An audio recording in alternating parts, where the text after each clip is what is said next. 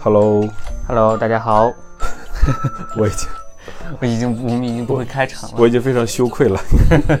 Hello，大家好，我是柚子，我是飞影。对，然后我们距离上一期已经大概五个月吧。说一下我们是哪个播客节目？这这个没问题，这个我们不会发错的。我我只能发到我的播客里面去。好的。呃，我们是优当别论。呃，上一期节目其实都已经五个月之前了，就是过年的时候。这五个月主要是发生了太多的事儿。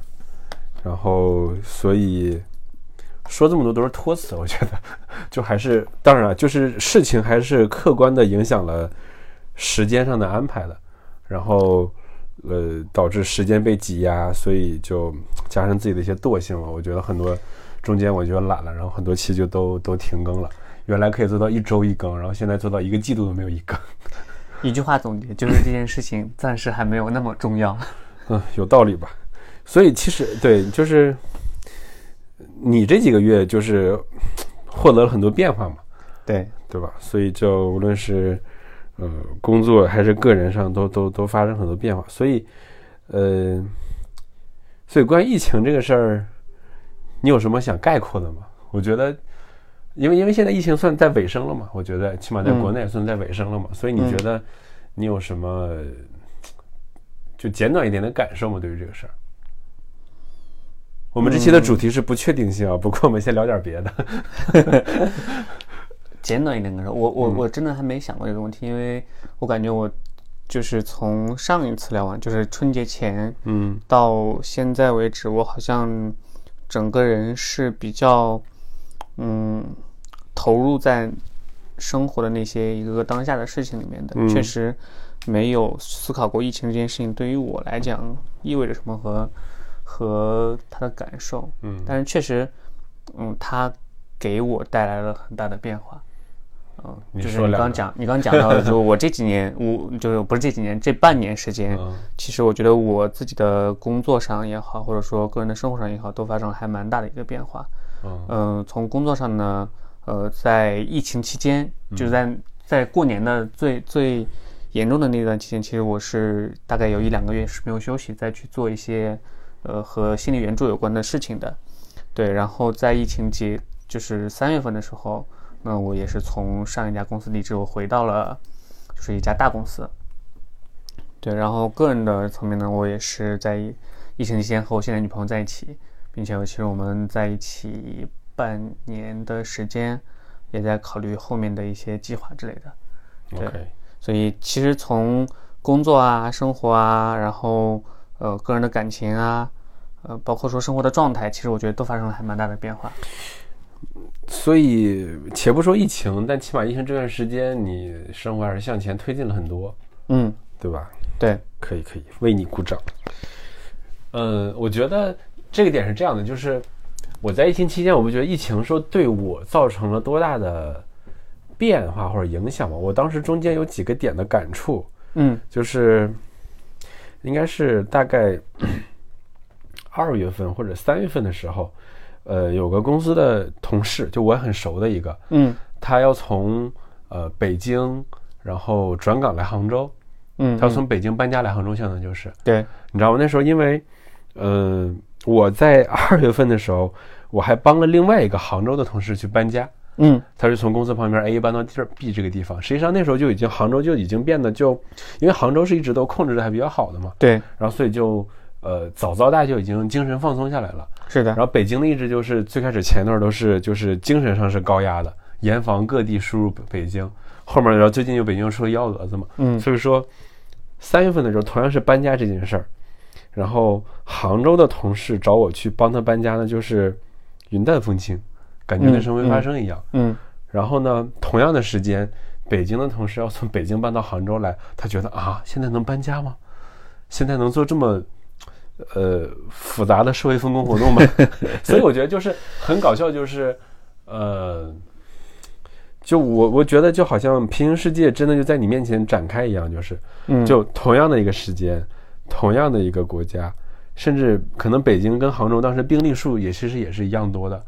但其实人们呈现着完全不同的精神的状态、状态和害怕的状态。对，或者说，呃不同的舆论和声音，给大家造成了完全不同的这种对于事物的看法。我觉得这就是一个呃摆在我面前一个非常鲜活的一次社会观察。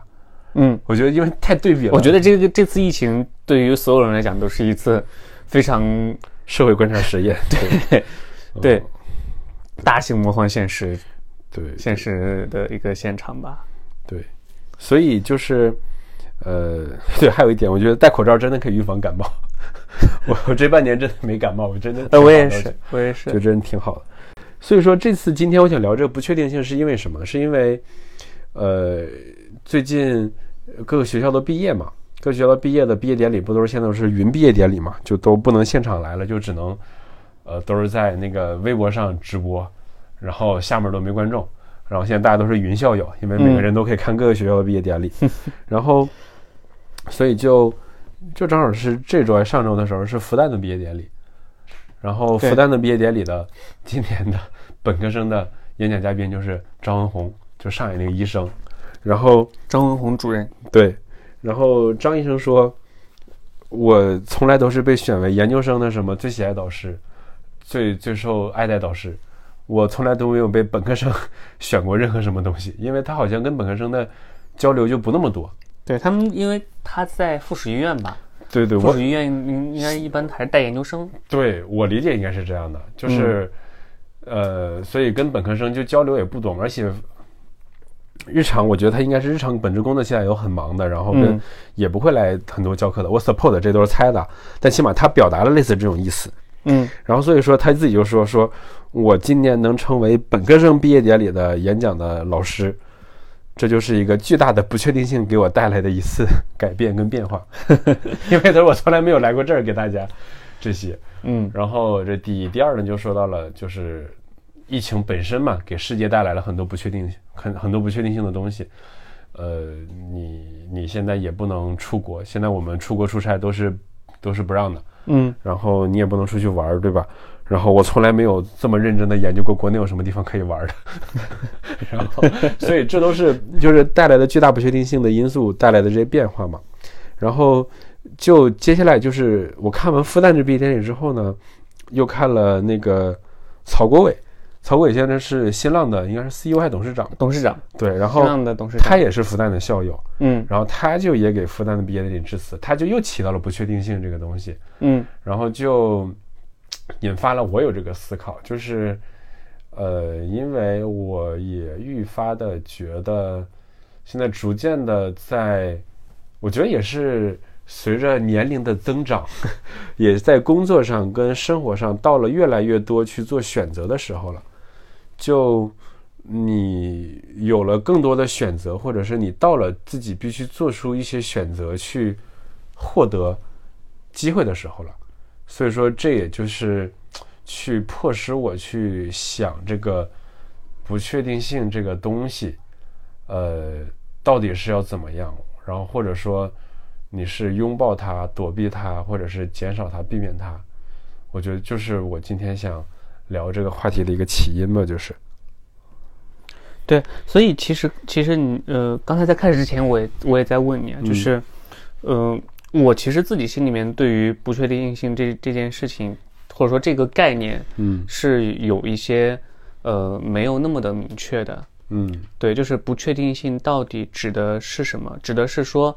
呃，我们生活中的一些呃突发的事情，还是说是说呃，但凡生活中你认为是确定性以外的东西，呃，并不是并并确坦白的讲，或者说是用另外一个描述去讲，就是非你可控的影响因子或者影响因素。对我说的就是后者，就是它不是你可以仔细去规划，或者是你设计的，或者你要求的东西。OK，就是。out of your control 的东西，就是生活中你不可控的那一部分。对对对对对，意外我们不讨论，对吧？对。然后就是这种东西，当然就是你意外也会带来后者，但后者的范围更更大，更大一些，对对吧？对。所以我觉得，就像你之前做心理咨询，肯定会面临这样的问题，就是呃，不确定性就代表代代表着一些不安全感吧，或者说呃，人总是倾向于去选择自己，我觉得。本性啊，我觉得很多人的本性应该是倾向于去选择自己呃确定性的东西，或者想要一个确定性。嗯，你觉得呢？明白我觉得我觉得这应该是人的正确的本性，对吧？避利。趋利避害 趋利趋利避害然后去躲避危险，然后减少减少混乱，然后让伤变让伤变小，我觉得这都是人的本性。但我其实我越来越觉得就是、这又不行，嗯嗯，所以你觉得呢？你觉得你或者说你从你的考虑来讲，就是你对于不确定性这个东西，你有什么直观上，或者说我就是我我前两天刚甩给你这话题的时候，你你第一反应你会想到什么呢？对我我第一反应这件事情，其实它冒出来很多的，呃，嗯冒出来很多的方向啊。嗯就是举个例子，其实呃，比如说刚才讲的不确定性到底它意味着什么东西？嗯第二个，比如说，那我就这件事情在我身上，我我我对于不确定性不确定性这件事情是怎么来去看的？包括说我自己是什么样的一个方式去面对这件事情。然后还有第三个就是，嗯，我其实其实想到两本书嘛，嗯就是《黑天鹅》和那个《反脆弱》，嗯其实是一个人写的两本书。然后最后一个，其实我想到的是，就是关于这个路径依赖的事情。嗯对，这这个也其实我刚才你在讲这个，呃，关于呃确定人对于追求确定性这件事情对，的一个就联想吧。所以我觉得一个个来讲，就是呃，第一个其实我们刚才已经已经说说不确定性到底是什么东西。那其实我在想说，我的生活里面我我有没有经历过哪些不确定性的东西？嗯呃，然后我发现其实好像一直以来，或者说就是在呃自己能够去做决定之后，我离成年之后，成年自己能够去做决定之后，呃，我反而会偏向于去追求那个嗯不确定性，或者说我厌恶确定性的东西，厌恶或者我不能说厌恶确定性的东西，这这个这个太绝对了。嗯我厌恶过分确定。过分确定性的东西。嗯哼对，嗯哼所以我其实，在一定程度上，我会去追求那个不确定性的。那这件事情，其实我也想了我的原因，嗯。其实就是我刚讲的第四个路径依赖的部分，嗯。就是其实本质是因为我曾经从从不确定性或者说去拥抱不确定性这件事情上面嗯。得到过好处，嗯。所以我持续不断的在通过它得到好处的时候，我产生了对于不确定性，就是去拥抱不确定性，或者说是冒险产去向这样的一个路径依赖。哎，你能跟我说一下，你你觉得你从这个里面呃举一个，或者你觉得就是冒险带来的甜头或者好处吗？其实我觉得反观，因为咱俩认识这么久了，我觉得你确实比我能冒险一些，是，嗯，就是比我能折腾，或者说叫做，所以我觉得，呃，我等会儿反过来再说我，我觉得我这个方面其实我做的并不勇敢，嗯。我觉得我还是一个，呃，偏向于稳妥的一个一个一个性格，嗯所以你觉得，比如说你可以举个例子吗？比如说你你怎么从这里面获得了你觉得你想要的东西？嗯，我来想几个例子啊。嗯其实我觉得我的我的，因为我觉得我自己的生活可能从上大学之后变化还蛮大的，嗯对，所以呃，基本上每一步其实都是每一步的变化，呃，当然有被动的变化，嗯。但是我觉得中间有很大一部分的变化是我自己去推动，比如说我突然想做一个什么样的事情，嗯。呃，而而我这个想法推动了我我去我去去做，开始去做，嗯。呃，我举举几个举几个例子吧，就是，嗯、上一就是上一份创业公司之前呢，我其实是有一段时间 gap 的，对，然后那段时间 gap 其实对于我来讲，就是等于我又从上上一份，就是我的第一份创业公司的经历里面是裸辞掉的，然后呢，这样一个裸辞的这个举动，其实对于我来讲，我觉得是就是一个，呃，是一个很大的不确定性的事情。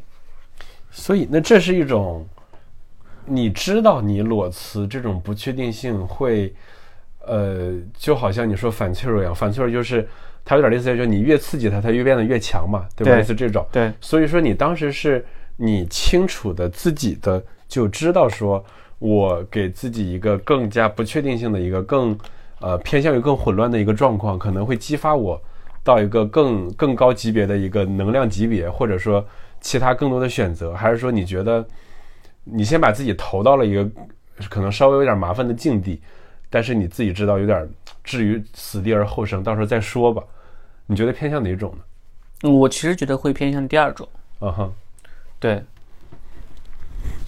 会偏向第二种一些，就是呃，我并没有有意识的把自己投进去，或者说是为了让我自己变得更强大而把自己投进去。嗯，而是说我呃，因为一些客观的原因，我先把自己投进去，就我从一些或者讲从不喜欢的东西里面逃出来，然后我要把自己投到一个。未知的东西里，未知的状态里面去，而在这个未知状态里面，其实我是通过这样一个未知的、混乱的或者混沌的一个状态，去理清自己的一些呃想法也好、需求也好，然后去找到那个点。所以这个也是我我去了上一家，就是我的第二家创业公司的那个原因嘛。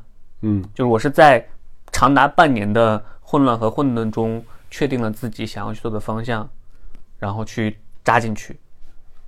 对，那我觉得这件事情对于我来讲，其实是一个，就呃，他从职业生涯上讲，可能并不一定是一个好的选择，但是对于我自己来讲，我觉得是是我认清了，说我可能长期的想要去从事的一个行业或者方向的一件事情。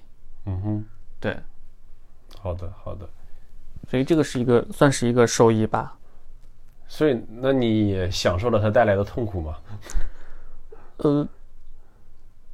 为什么要享受痛苦呢？痛苦就是痛苦，对，就是呃，痛苦是我我现在的观点就是痛苦，痛苦的这个过程它是不可避免的，呃，我不享受它，但是我接受有这样一个过程。嗯哼，OK，那从这个词上来讲，因为说大家就是人要认真的面向自己嘛，对吧？就是痛苦就本身就不是好东西，就我们不说享受它，那你感谢这个痛苦，或者说。那你当时你你你肯定能看得到啊。如果说比如说你裸辞，你可能就会有很多麻烦的事儿带来给你。嗯，那你觉得当时你是就哪来这种勇气呢？哪来的勇气？嗯，呃，不是梁静茹给的，反正呃，钱。OK，对，就是你知道当时手里面是有一部分钱的。嗯。所以我觉得这件事就可以过过上一段时间，还算是有保证的生活，对吧？对，就是我知道自己饿不死，嗯，这件事情我觉得，或者说我能够保证自己的生活状态不会有非常大幅度的下降，嗯哼，我觉得这件事情还是蛮重要的。OK，对，所以我可以给自己留出来一些一些时间或者一些一些。所以呢，如果问你，你如果当时没那些钱，你觉得你会这样吗？我觉得应该大概率不会。嗯哼，对，好的，好的，所以还是要有某些人给你的勇气的。呃，对，就是你总得要有一个东西去给我勇气。就坦白讲，我我觉得我在我自己整个人的信心，其实都是建立在我在在呃一件做成一件件事情之后，他给到你的一个物质反馈，或者说给到你的一个嗯，就是良性循环的东西。嗯哼，对他让你以建立起来一部分自信，说我这个人好像是。饿不死，嗯哼，对，然后我能我能靠自己的能力让自己过上还不错的生生活，嗯哼，这我觉得这个这个信心还是是蛮重要的，也没有这个信心，其实我觉得很多事情还是会束手束脚的，嗯哼，OK，嗯，所以其实我反观我自己，我觉得我是一个稳重的人，我觉得大家也会有人这么来评价我，就是呃比较偏稳妥。嗯，或者说，呃，严谨，就类似这种吧，就是，嗯，所以其实我现在觉得就是，呃，因为因为 因为现在美国的总统先生也是一个很很很 dramatic 的人嘛，嗯，然后所以说他的很多东西反而会让你去去思考说，首先他绝对不是一个那个那个头脑短路的人，他绝对是一个有脑子的人，对吧？对，否则他不会成为美国房地产界的数一数二的商人。是的，所以说，那他这种有的时候甚至出格的行为，实际上是代表了一种激进的冒险，代表了一种他对于未知道路的选择，和一种愿意去投出去石子去做一种赌博的一种一种决策，赌性。对，所以我就在考虑这个问题，就是，呃，这个社会在奖励这些愿意赌的人，我觉得很大程度上，其实我那天想到一个很小的点，呃，我觉得跟这有点关系吧，然后一一点点关系吧，就是这个社会其实在奖励着那些愿意赌的人，呃，某些程度上自自大的人，某些程度上喜欢自夸的人，性格外向的人，愿意沟通的人。然后愿意去 social 的人，我觉得大概率还是奖赏了这些人的。然后，但是呢，我觉得这是这就是一个这社会就是个游戏，就是个 game。嗯。但这个游戏里面那些呃很受中国文化熏陶的那些非常谦虚的人、非常内敛的人、内向的人，然后不愿意赌的人，实际上他们也同样在为这个社会或者为自己的生活贡献自己的呃精力、精神。但他们在这个 game 下，他们在这个用语言和文字驱动的社会的这个游戏下，他们是被不公平对待了的，某种程度上不公平对待了的。就当然你可以说，就这个游戏规则就是这样的，你这个游戏玩的好的人就是拿到了更多的筹码，就赢得更多。然后，但是其实我反过来讲，那就是有那么多所谓内秀的人，其实他们是没有获得到跟那些人相相同的或者是相匹配的。的那些社会资源的，所以我觉得这一点就很有意思。那所以说，这也是一种，因为现在就是所有的权利都在搞平权运动嘛，对吧？嗯，就黑人说 “black black life matters”，嗯，然后我们亚裔也说我们亚裔的就是 life 也 matters，都一样，都一样，全世界都一样，对吧？然后黑白黑白国际象棋都要都要改名了。所以，那其实肤色是一种人的区分的标准，那人的不同的性格。在这个世界上，他也获得了类似不公平的对待，那他们应该被平权吗？好问题，对不对？我没有想过这个问题，但是我刚才在你想，在你讲的时候，我我是在在思考这件事情的背后的成因嘛。嗯，就是嗯，按照你刚刚讲的，其实我们在玩一个游戏，对对吧？对，就是就是呃，而这个游戏里面，我觉得还是有一些呃。就这个游戏规则发展到今天，嗯，其实我觉得它的背后是有一些相对比比较底层的逻辑的，就是外向的人或者说更 social 一些人、更自夸的一些人，他能够去连接到更多的人，从而去获得更大的机会，或者说更高的概率去获得机会，对，然后呢，从而去拿到一些内向的人或者说是。呃，不善于去打交道的人拿不到的、拿不到的一些社会资源，所以，所以就是那在我们在里面再多说两句啊，反正就是，那我觉得其实这是 based on 一个基础，就是这个社会，当你能够获得更多信息的时候，你就会获得更多的奖赏，就大概率是这样的。嗯，你的信息无论是说你去，就是当你你无论是 input 或者 output 更多的信息的时候，你会大概率获得更大的奖赏，所以这是。由于我们现在信息交换的方式，是因为我们要靠去 social 聊天、吃饭、喝酒，对吧？就是要靠嘴，就是其实这些都是为嘴创造的场景。你无非就是说你在不同的情景下把你的信息传递给别人。所以说，我也就是那无非我们就再稍微科幻一点。当以后所有的，比如说所谓脑机接口，当它大幅的发展的时候，所有人之间的信息之间的互联互通，不是靠。一定要靠嘴去说，而是靠脑电或者是化学物质，可以更加结构化的，或者是更加，反正就不依赖说，就依赖其他的信息交换的方式去做信息交换的时候，是不是就可能会形成另外一种我说的那种平权？嗯，我我刚才你在你讲这件事情的时候，我第一有有几个有几个。句子冒出来啊，嗯，就是我先先不回答你这个问题，因为我短期内我觉得我这么短时间我也没有办法回答你问题，但是我有几个观点。第一个观点是说，嗯，是就是外向的人他在社会资源上会获得一些，呃，就是或者说冒险的人，或者说你刚讲自夸的人，他们会获得更多的一点社会资源，嗯，呃，但是其实我们来去看的话，就是呃历史上或者说是。呃，真正对于人类历史有推动的这些人，他其实并不一定是这些人，所以他会变成就会他，我觉得他会变成一个纺锤型的一个一个状况。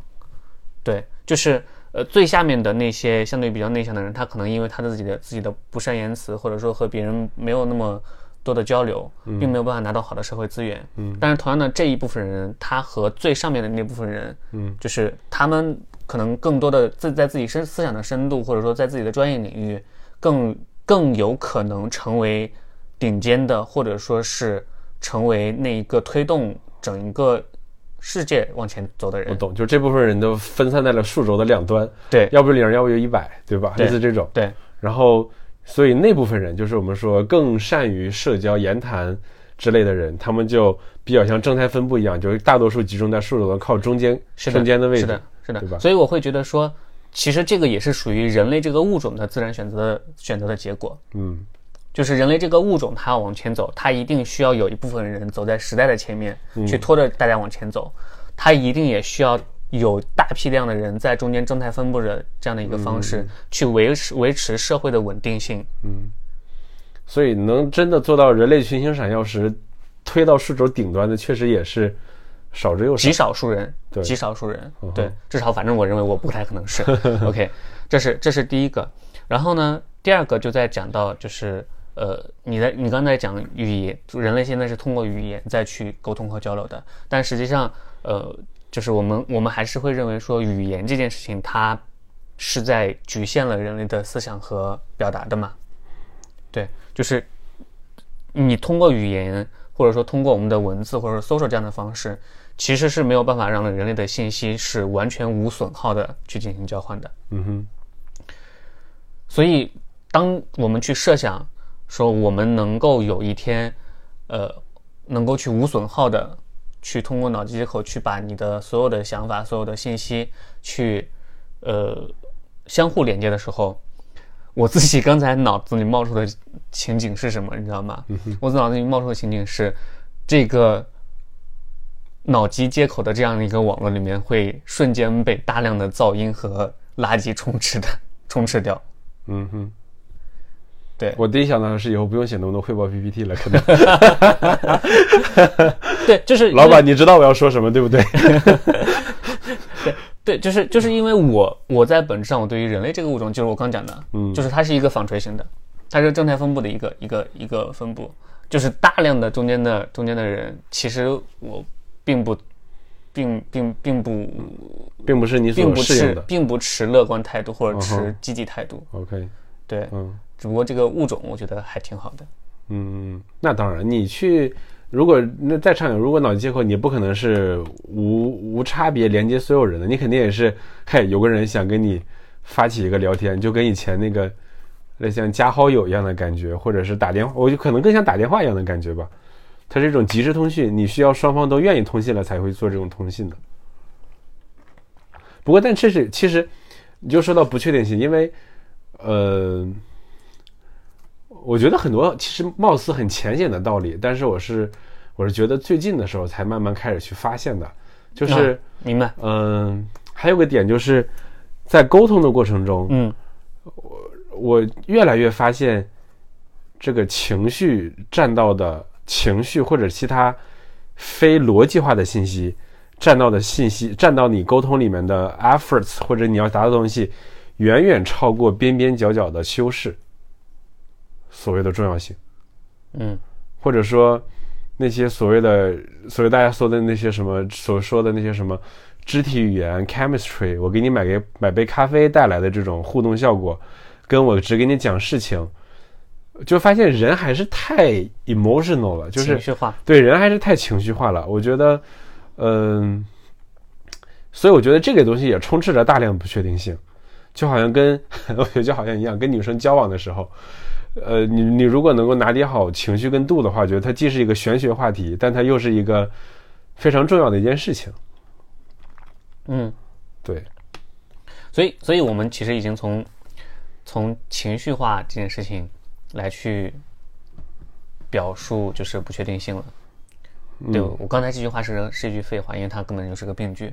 嗯，对我我是我想说的是说，你刚刚想表达的是说，情绪化本身是人和人交流之间的一个不确定性的一个对很大的因素，是对吧？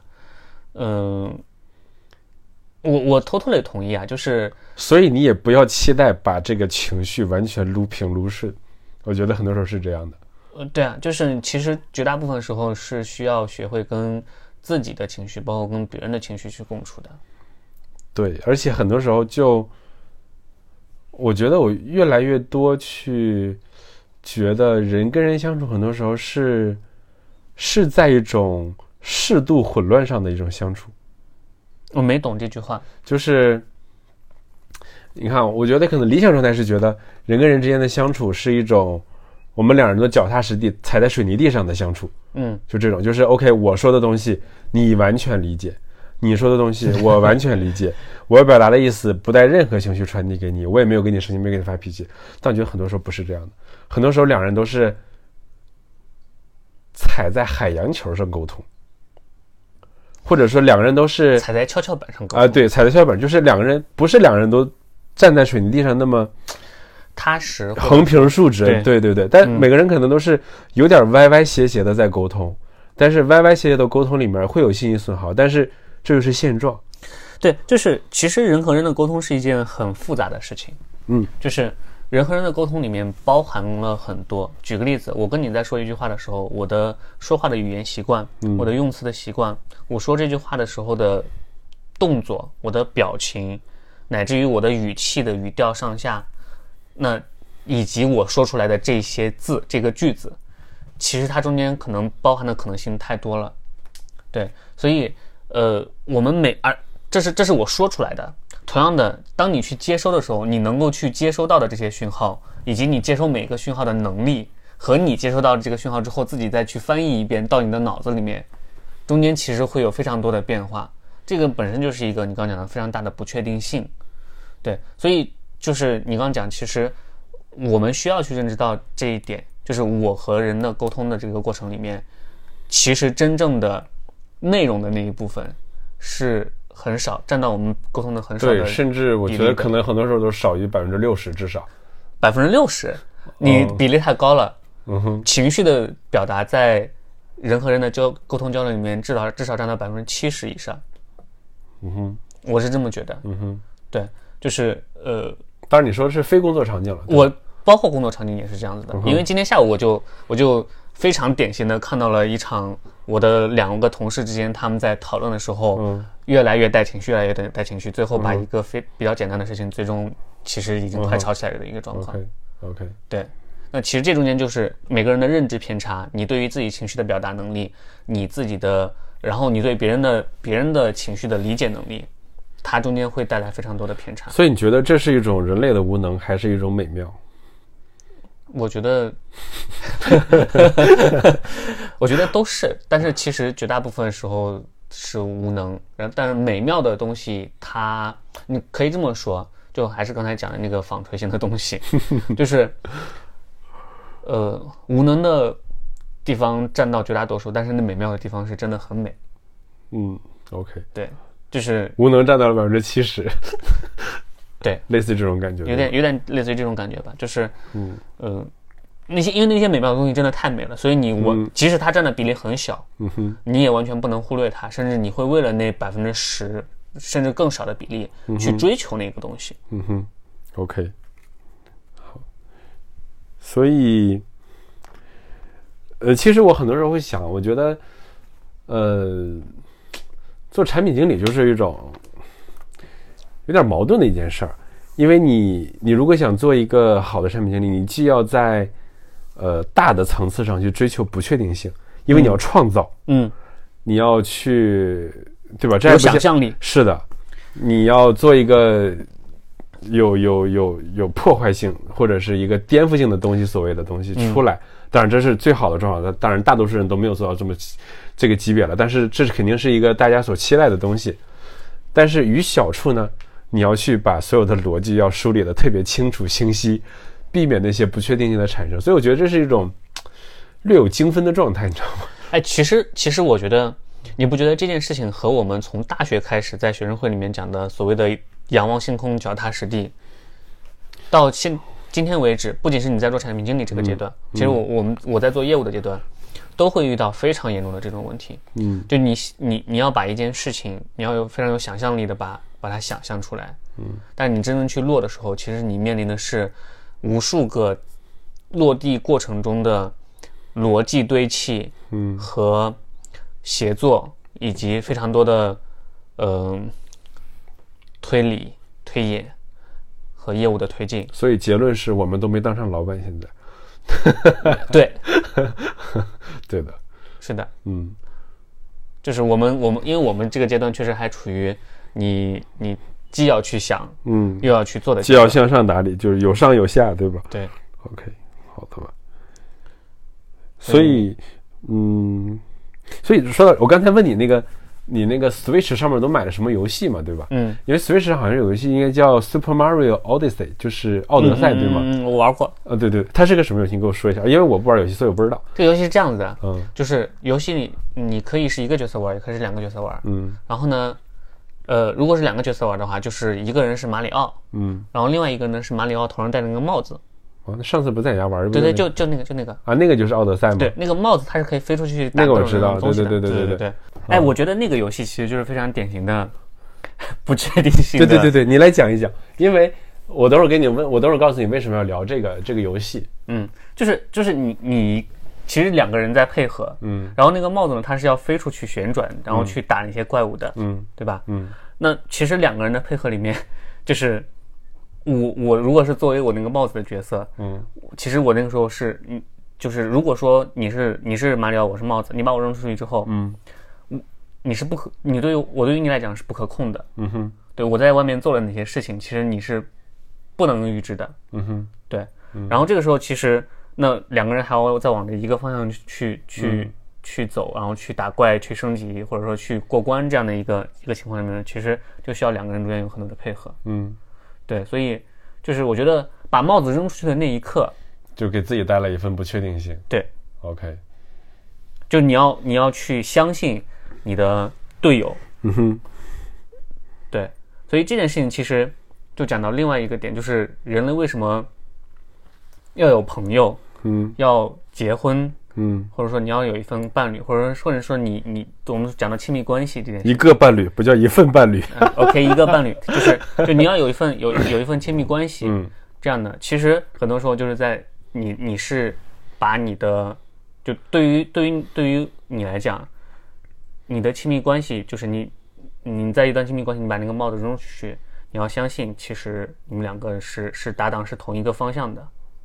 所以是在一份，我有点理解你的意思是偏向于是说，有一个伴侣，很大程度上像是说，就你可以相信他。要要要，有点像是类似一份在你觉得一份比较确定性的情况下，买了一份小波动的不确定性。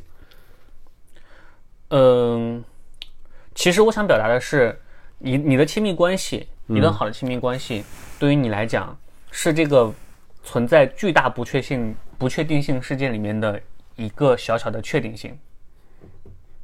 哎，呃，我我对我瞬间觉得这个很有意思啊。就一份是说亲密关系当然会给你能量，给你力量，然后让你在这个呃混乱的世界中有了一份更好的确定性，这是第一。但第二是，呃，我也觉得两个人在一起，或者是其他种类的不确定性关系，会很大程度上去改变你的人生轨迹，嗯哼，对吧？会啊，会啊。对对对，所以就是它又是它又是给你自己的带来另外一种不确定性。但，是这件事情是这样的，你的人生轨迹本身也是不确定本身也是不确定性的，所以其实是其实是无所谓的，嗯嗯嗯，因为你根本就没有办法预知你的人生轨迹明天或者后天是会和今天一样，还是会有其他的事情发生，让你发生改变。OK。对，然后我跟你说，为什么说到这个，就是因为我正好就前两天看到了“奥德赛”这个词到底是什么意思。嗯这个词呢，呃，它起源于那个荷马史诗有份就叫《奥德赛》嘛，嗯嗯然后这个词就用的很多，就有有车就叫奥德赛的，嗯然后游戏也叫奥德赛，然后很多游戏都叫奥德赛。奥德赛的意思是什么？就是它要表达的是一份冒险，但这个冒险它是偏向于呃，要表达的是丰富、精彩、多样性的冒险。它并不是说像 adventure 那种冒险，就那个冒险可能就是，呃，你去去有危险的冒险。所以这个冒险指的是你丰富的一次旅行跟冒险那种感觉，多彩的人生旅程。对，有点这种感觉，对吧？所以说这个词它就是变得很有意思。所以说很多游戏喜欢用这个词，它不会用很多游戏不会用 adventure 这种词，很多会用奥德赛来表达说。我觉得就也很好的表现了说，就对于不确定性的这种态度吧，就是就是你你不能避免它，而且你要很多时候去打起精神去迎接它。就是你面对不确定性，你如果躲着它走，嗯，你会把你的路走得越来越窄。嗯哼，就是你你你的所有的生活你会变得固化。嗯哼，对，所以最后就变成你刚说的，就是呃。有一部分人，他们可能，如果如果是这种类似于不确定性，不去不去拥抱不确定的话，那他其实到最后就会变成，把自己过成一过在一个小盒子里面，或者说过自己的那个世界。当然，这部分人也有可能产生出来很好的东西。嗯哼，对。那呃，拥抱不确定，另外一个方，另外一个人生态度，其实就刚刚讲，我提过很多次的词，就是我认为是拥抱不确定的。嗯哼，对，就是。呃，这里面我的一个底层逻辑就是，我认为整个世界或者说我们的人生就是一场非常大的不确定的东西，所以你你你要么就画地为牢，要么就走出去，去和这些东西握手言和也好，或者说是你和他呃面对他，然后拥抱他，利用他，然后挑战他也好，对，就是不同的生活方式吧。OK，所以。呃，不确定这个东西，我又想把它就是跟我们之前聊过的焦虑结合在一起。嗯哼。但你拥抱不确定的时候，你就要面临焦虑。肯定的。对，所以说你觉得，起码觉得你，你觉得你现在已经到了可以去观察焦虑的这个层次了吗？还是说你觉得，我说观察是指说你可以跳脱之外，比如说我知道我现在处，我清晰的知道我处于焦虑的状态。嗯嗯。很正常，就是我我今天不也在跟你讲嘛，就是我清晰的知道处于一个混乱的一个阶段，嗯，然后这件事情拥抱变化，这件事情会让我有焦虑的情绪在，嗯，对，嗯，然后我知道这个焦虑的情绪在，那其实我可能就会选择做出一些方式，或者说去察觉自己的焦虑，因为因为。自己的自己焦虑的情绪，嗯，到底是从何而来的？嗯，对，嗯，刚才在讲的这个事情其实又有点绕了，嗯，就还是说，嗯，承认自己焦虑，然后认识到自己是在一个焦虑的状态，并且认为说这件事情更多的其实是我目前面临的不确性、不确定性的状态，是的，而并不是说沉溺于这份焦虑里面。嗯，OK，不迷失在焦虑中，对吧？对，不迷失不迷失在这份焦虑中。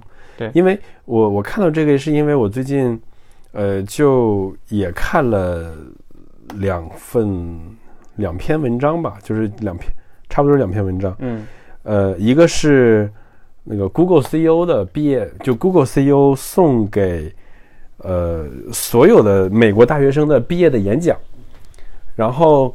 他的原文就叫做“拥抱焦虑”，就里面提到的是拥抱，就是他在把这事情显性的说出来。嗯，他告诉你，就是我觉得他英文原话叫做 “be impatient”，就是不要有耐心。嗯，这是他的原话。然后，但是那个呃，公那个在公众号里面翻译的原话，我翻译的中文叫做“拥抱焦虑”。呃，所以啊，对对，它叫做，它是叫做 “be impatient”，就不要有耐心。说白了就是，哎，这这件事情其实我我想起一个例子，我跟你讲一下，嗯，就是我上一家公司的 CEO，嗯，就算是我的老板，嗯。嗯，是一个非常焦虑的人，嗯，对他是一个非常焦虑的人，他每天可能只睡三四个小时或者四五个小时，嗯哼，嗯，我有一段时间被他搞得非常焦虑，原因在于，呃，凌晨从晚上十二点到早上七点，嗯，八点，嗯，中间的每一个小时，他都不休息，他都给我发过消息。嗯，OK，对，然后发消，甚至说在发消的这个状态里面是会推翻我之前的很多工作安排，嗯，巴拉巴拉的会有一些自己的一些想法进来，然后要求我做一些事情，下的一些任务，所以我有段时间每天早上醒来我都不想看手机。嗯哼，对，嗯，其实我跟他聊过这件事情，就是关于焦虑这件事情。嗯哼，对他自己清晰的知道自己是个非常焦虑的人，嗯哼，但是同时他认为他这一点他不要改，嗯哼，原因在于。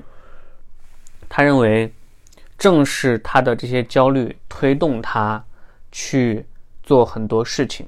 OK，这些焦虑是他的动力。OK，OK，当然这里面这里面是可以是是是还要再拆的，就是很多事情可能就会让他焦虑，而这件事情可能放到别人身上，他就这个人就不会焦虑。这里面有他性格，就是有他这部分形焦虑型人格的形成原因。但我们抛开这件事情不谈。就是这一个人，他的这个观点就是焦虑本身是他做很多事情的动力。是的，是的。所以，因为我是一个很会排解的人，你估计也知道。嗯。所以我我就最近开始去重新想这件事情，就是那些焦虑型人格的人，其实他们也是一种馈，他们也是一种馈赠。就像你刚才说的，就是就是他们就。嗯，他会有更多的动力去做，对你就可以，你就你可以就是，如果说焦虑是一种汽油的话，就是灌到他们那儿了就变成了汽油，他们就开着车往前走了。嗯，灌到我这儿了就漏了，然后我就变得 依然，就是依然这么安全。然后就是，所以说就 echo 你刚才那句话，就是最近看那个苏世民写那本书嘛，然后他原话叫做“忧虑是一种积极心理活动，它可以开阔人的思路。”嗯，所以我觉得就。呃，也挺有意思的，就是可能不开心也是一种生产力，是一定是呀。你想，其实人的所有的情绪都是有原因的，或者说它都是有有有意义的。对的，就像恐惧也好，恐惧也是非常好的，就就是人类在远古时期一定是碰到了猛兽才会恐惧，而恐惧会立刻提升它的肾上腺素，让它跑得更快，更有机会逃跑，嗯对吧？所以其实我们再反过头来说，不确定性带来的焦虑，实际上是因为你无没有办法控制。你没有办法控制那个结果，或者说你你，呃，手握不住，就你觉得你握不住自己的生活这样的一个一个状况。所以其实，呃，当你握不住的时候，你就肯定就想握住，然后它会推动你去去做更多的事情，或者去学更多的东西。但是不要抑郁了。呃，焦虑和抑郁，他们两个其实一般来讲，嗯。会会有共存的，肯定会有正相关，会有会有共存的可能性。但是焦虑和抑郁还不太一样，这呃，抑郁更内卷。嗯，对，就是抑郁更多的是在责怪自己或者伤害自己。那焦虑也可以就自我焦虑啊，每天。焦虑绝大部分的时候，嗯，还是有可以外化的出口，是吗？就就你表现出来的，当然是这样子的，就是有很多抑郁的人，他其实就是焦虑，但是他伤害自己。OK。但是也有很多焦虑的人，他是焦虑，然后外化出来。OK，所以那种人他去 push 别人，对，嗯他去 push 别人，所以那种人可能并不一定会焦虑，啊，抑郁，不并不一定会抑郁。对，嗯，所以我就是觉得，嗯，也蛮有意思的，就不确定性带来的焦虑，它同样是一种生产力，对。它可能同样是一种正面的东西，我不叫它正面的情绪，它可能是同样是一种正面的东西。它会带来正面的有，它有可能带来正面的结果。是的，是的，嗯。但前提是说，OK，那你还是要，嗯，消化，然后能能够好好的消化，或者说，像你说的，就不内卷，不去反向的伤害自己。就是我觉得是你要学会和自己的焦虑共处。就当你焦虑的时候，我觉得这就特别像喝酒，就是因为首首先。首先，一是你喝酒就在创造一种不确定性。你喝完酒的时候，你精神涣散，行为思想受控程度下降，就是创造不确定性。我在这是第一个层面上，第二层面上就是，就喝酒就像一种吃一种药嘛。这个药给你创造了一种混乱，创造了一种轻微的混乱，导致你可能出现一种意料之外的东西。但酒喝多了，你会你会伤肝伤肾，但喝少了却可以让你。英语说的更好，对对吧？可以让你英语说的更好，可以让你更每个人都是。我觉得这喝酒让人英语说的更好，这个是有科学依据的，我知道。对，再就是比如说，有人喜欢就喝完酒之后去再写东西啊，做创作之类的。所以我觉得就好像酒就有点像刚才说的这种对于不确定性的拥抱，或者是焦虑之于人。你不要过分的贪恋，但是要有一些让你造成一些轻微的微醺也好，或者说进入到那个那个那个阶段或者那个状态。嗯嗯嗯，可能是因为我最近喝酒喝的多吧。我觉得就是因为你最近喝酒喝的多，所以你立刻就想到喝酒。略有感触。喝酒这件事情，我已经很久没有怎么喝过酒了。你现在过上了规律的生活。嗯。反正就是不怎么喝酒，现在是。嗯哼，好吧。嗯，但是但是我其实就还是在想，就不只是焦虑了，不只是焦虑这种情绪，也不只是呃喝酒这件事情，其实很多事情都是这样子。嗯，对，就是要有，但是不能是不能过度。中庸。对，是就是中庸的这个概念嘛。只不过就是现在来看，中庸这个概念，它反而是一种。我觉得是一种积极和正向的生活态度。嗯哼，对。OK。所以，我我们再回到不确定性这件事情啊，就是我其实对于这些不确定性这件事情，嗯，好像在很早的时候有有一些模模糊糊的感知，就是我对很多东西是不可控的。嗯哼。对，就是，嗯，我记得好像是。毕业后两三年吧，嗯，我发现这件事情，我原因在于我想起来了，嗯，我毕业后的第一份工作不是在百度的一个一个项目嘛，嗯，我那个项目在我入职后半年开始大规模裁员，嗯哼，然后那个时候我每天十点半去公司，我都是第一个到公司的人，嗯哼，所以在那段时间我陷入了巨大的焦虑中。就是你是尽早被生活摩擦的，我是我是在一毕业就被生活摁在地上捶打的那一个。OK，对，所以所以我在那个时候就发现说，好像生活里面的变量，就那时候就已经有无力感向你袭来了嘛？对，有巨大的无力感，因为你想，其实我刚毕业，而且毕业半年，嗯哼，在北京，巨大的无力感袭来，嗯，而且我我那个时候去北京去搞互联网这件事情，嗯。就本身一个也是一个少数的选择，嗯，就是放弃了很多稳妥的稳妥的选择，去做了这样一个决定，嗯哼，然后受到了巨大的无力感。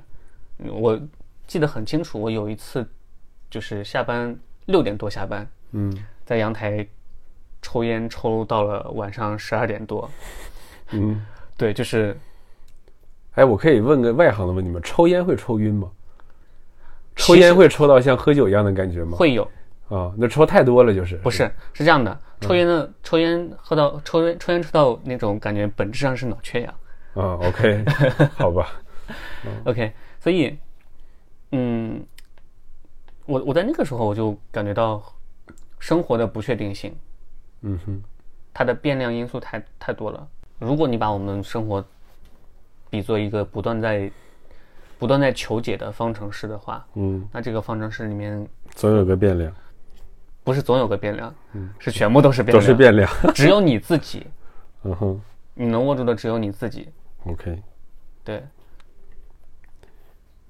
所以你觉得，嗯，因为现在大家都在讲，也在聊长期主义这个事情嘛，嗯，就长期主义会化解一些这些焦虑，或者说能够让你利用好不确定性这件事儿吗？你先解释一下长期主义的概念。就是，比如说，给你举个例子啊，我想到了，比如说开车，开车这件事情，实际上你在长期来看是确定的，嗯，因为你知道你要从 A 开到 B，但是如果从短时来看，它是不确定性的，因为你今天走的路是堵还是不堵，早拐一个路口，晚拐一个路口，这都是不一样的。就是你，你如果开车的话，你没有任何哪两天开车的。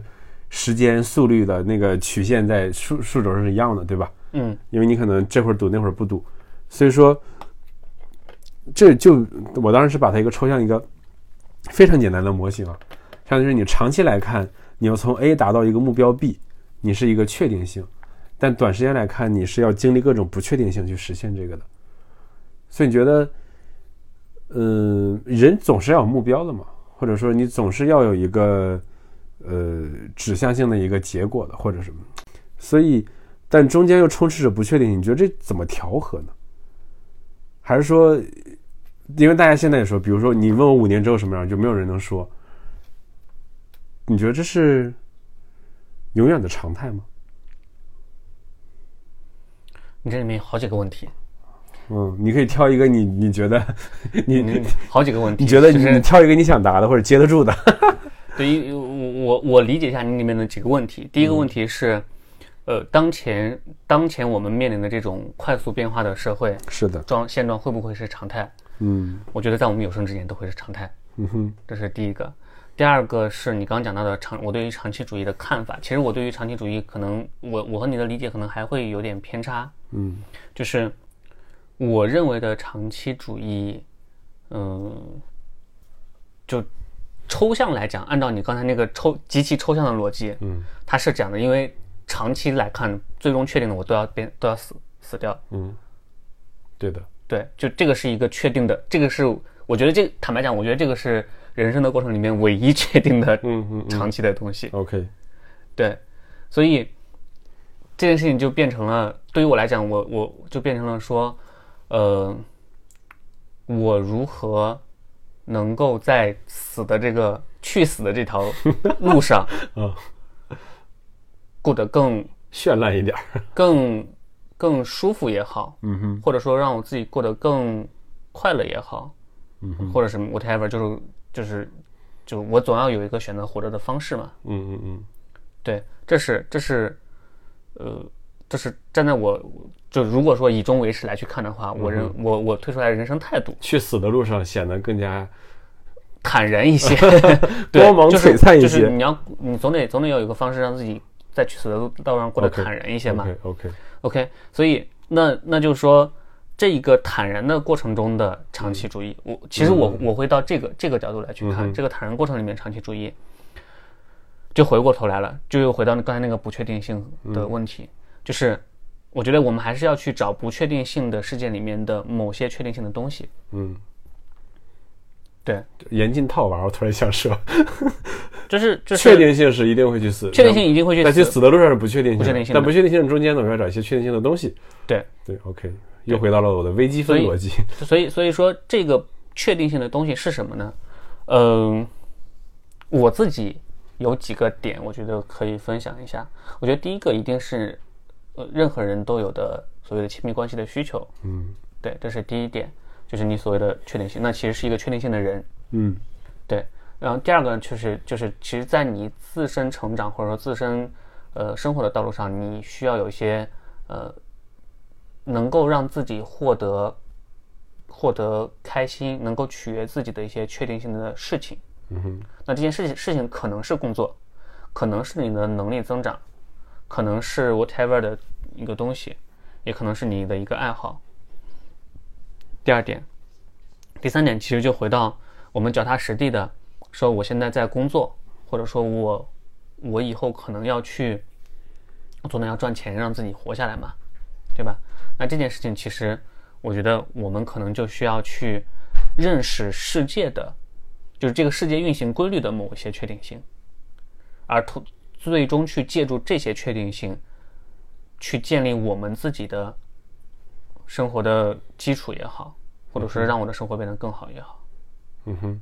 对，所以你这个确定指的就是一些客观发展的客观规律，就是客观的。比如说咱们刚才说的，就比如这些人在社会上就如此如此这般这般，是因为这个社会组织的方式就是这样的，所以我们要认识到这个客观规律，然后让这个客观规律能更好的服务于我。对，类似这种，对不对？所以我觉得这个是我认为的长期主义。